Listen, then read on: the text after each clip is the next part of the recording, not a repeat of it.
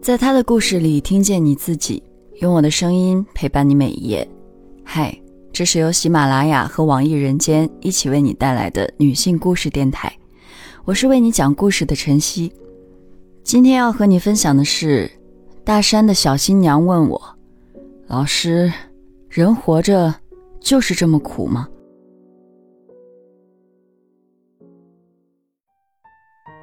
二零一六年七月三十日，我结束了为期二十天的暑期支教。支教地点位于西南边陲的山区，山里人家住得分散，三三两两将房子建在公路的附近。返程那天，孩子们抢过我手里的行李箱，一路小跑送我下山，奶声奶气地说：“老师明年一定要再来啊！”我一愣。转过头去望着山上学校所在的方向，不知道该怎么回应。二十天教书、家访、做大锅饭，我们看到了书本之外的山区。在这里，阳光与贫穷浑然难分，一面是从厚重历史中绵延下来的淳朴人性，另一面则是无边无涯的贫穷。最终，我们都是落荒而逃的。山里孩子的上学年龄参差不齐，我们根据年龄把孩子们划分成四个班。一班主要是很小的小孩子，还处在玩泥巴的年纪，支教老师主要充当保姆的角色。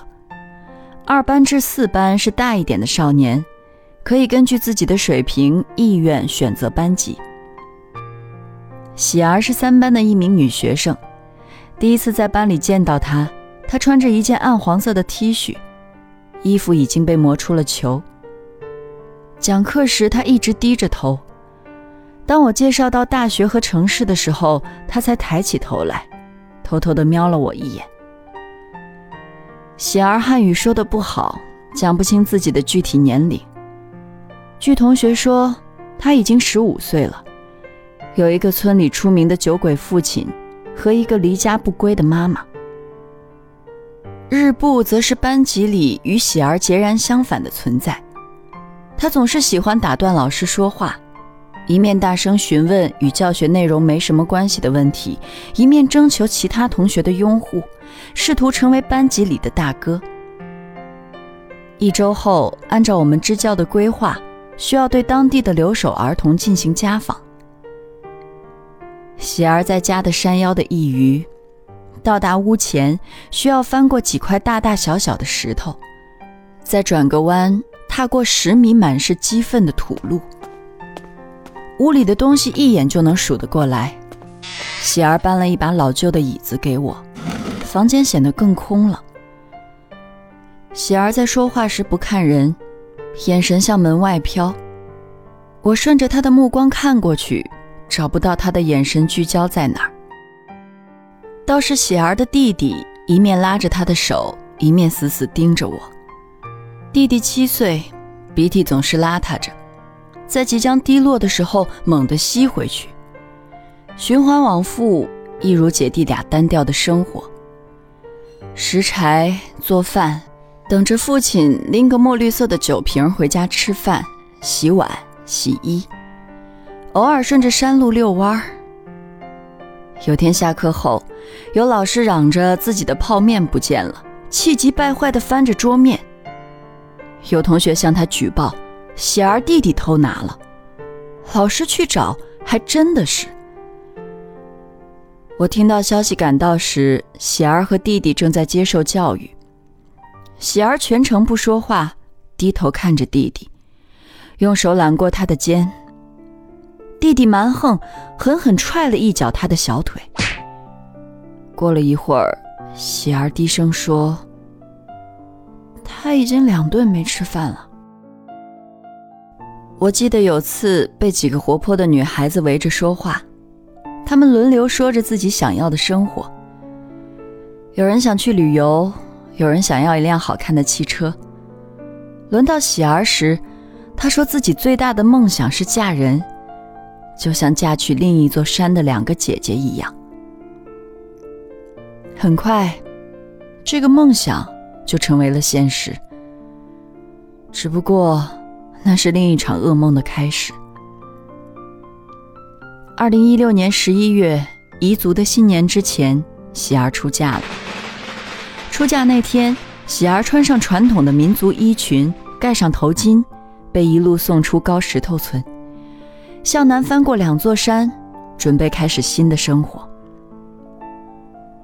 婚礼那天，日布也去凑了热闹。他觉得婚礼好无聊，又对喜儿能离开小山村羡慕不已。作为班里最张扬的男生，日布身上带着蛮气，看谁不顺眼一定不隐瞒，没少跟人打架。日布的父亲常年在外打工，只有他和妈妈在山里住着。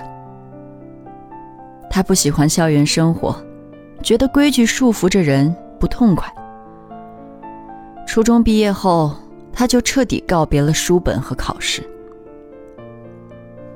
山里的孩子大都希望能离开这个生活了十几年的村子，哪怕只是嫁到另一座山上，大概也会有个很好的未来。日布这么想，喜儿也是这么想的。喜儿的丈夫已经三十多岁了，和父母一起住在一间房子里。喜儿嫁去之后，丈夫不让她出远门，去哪儿要向她报备。婆婆告诉她，丈夫之前娶过三个老婆，喜儿是第四个。她回想起过去的事情，因为受不了酒鬼父亲和贫贱生活，在喜儿还是个婴儿时，妈妈就离开了。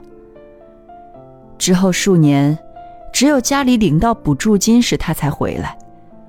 等钱花的差不多了，再离开。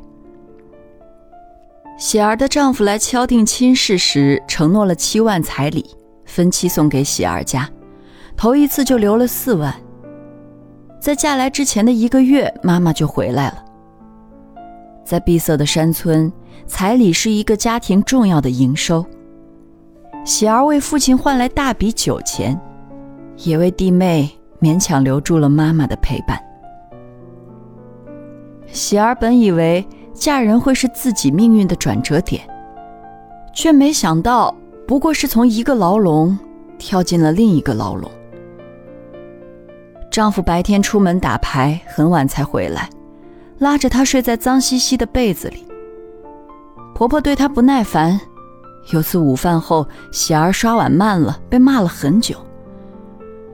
喜儿受不了，几次想逃回家，都被找了回来。十几岁的孩子没有别的办法，只能哭。二零一七年年初，丈夫一家受不住喜儿的哭闹，送她回了自己家。喜儿央求父母想离婚、读书或去打工，她以为一切都能重新来过。喜儿重回村里时，日布已经离开了。二零一七年年初，日布跟人一路北上。坐了二十二个小时的硬卧火车抵达石家庄。他的工作是电焊工，京津冀一座座高楼大厦拔地而起。然而这些和他都没关系。他需要做的，只是在钢筋水泥搭起的楼层之间，悬坐在上面做电焊。他拍下当天工作的照片，从他焊接铁架的地方向下看。大概有二十米的距离，水泥地面在视野中被锈红色的铁架子层叠割裂。前夜刚刚下过雪，地上白茫茫的一片。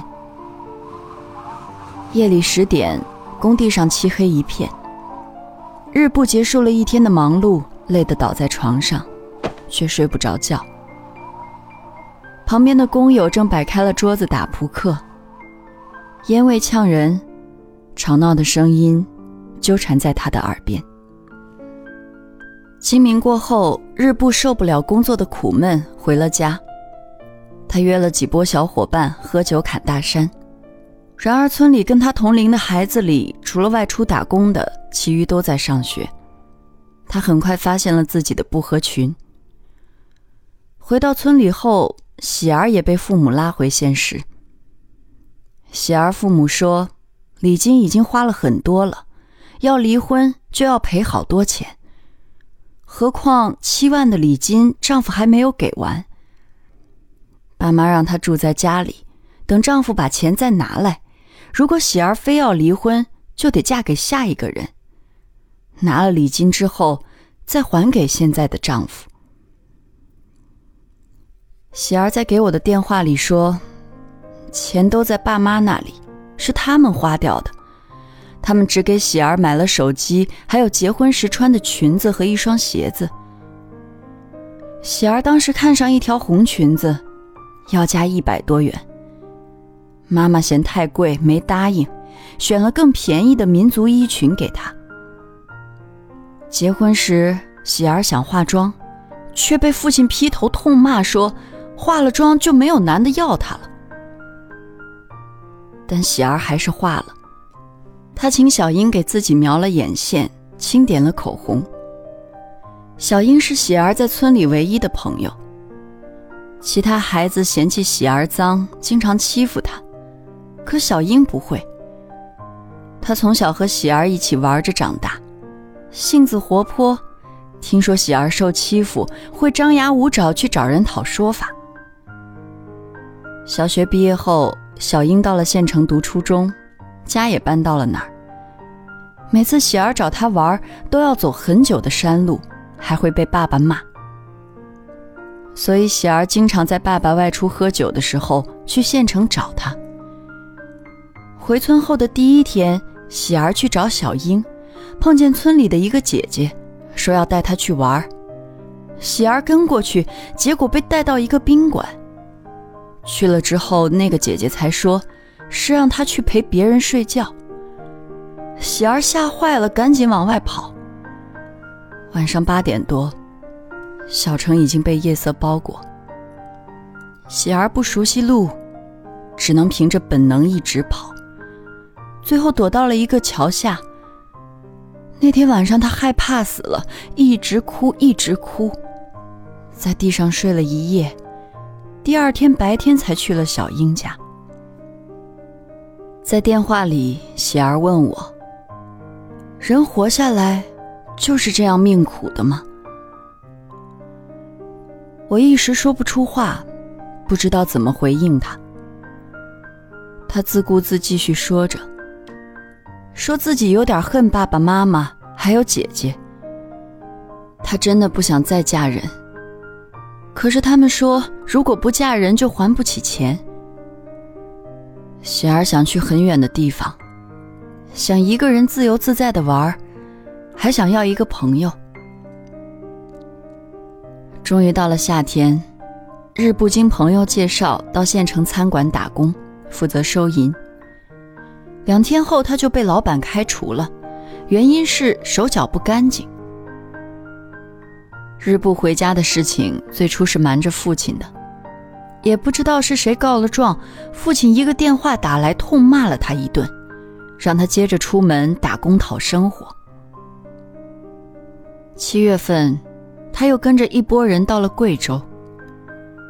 日部的新工作是浇灌水泥，他工作的大多数时间都是沉默的。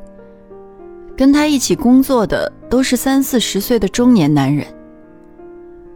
吃完饭，除了打牌喝酒，倒头就睡，没有其他故事可讲。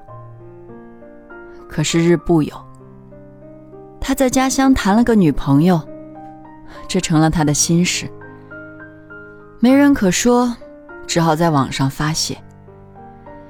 他转发了很多农村少年和城里姑娘的视频，配上瞧不起乡下人的文字。其实他的心上人也是个农村姑娘，只不过人家还在念书，嫌弃他一身烟酒气。九月二十一号凌晨一点多，他在网上发了休息时摘抄的文学，那是他最喜欢的一首歌里的歌词：“像梦一样自由，你是否还会牵挂我，我最亲爱的朋友啊？当我决定放下所有，当我去自由的路，你是否还会陪着我？”白天等待日暮的是钢筋水泥的强硬逻辑，冰冷无情。小男生青春期那点朦胧的文艺气息，只能在夜里通过网络传达给陌生的男男女女。喜儿最终也没能离婚，丈夫补上剩余的礼金后，又重新把她接了回去。二零一七年十月，她怀孕了，丈夫出门打工讨生活，喜儿在娘家和婆家来回挪腾着，到哪儿都不像是回家。喜儿曾经想有天能走出山里，去更广阔的人间，看看小英口中的大海、游乐园、城市到底是什么模样的。可惜她已经怀了孕，大概此生都只能在山里的村庄里转来转去，等着孩子出生，再等着他们长到自己这么大的年纪，嫁人。或者出门打工。柴米灶台上的间隙，喜儿转头望向屋外，层层山峦交替，绵延不绝。今天的故事就分享到这儿，感谢你的收听，欢迎在音频下方留下你的感受和故事，与千万姐妹共同成长，幸福相随。我是晨曦，下期见。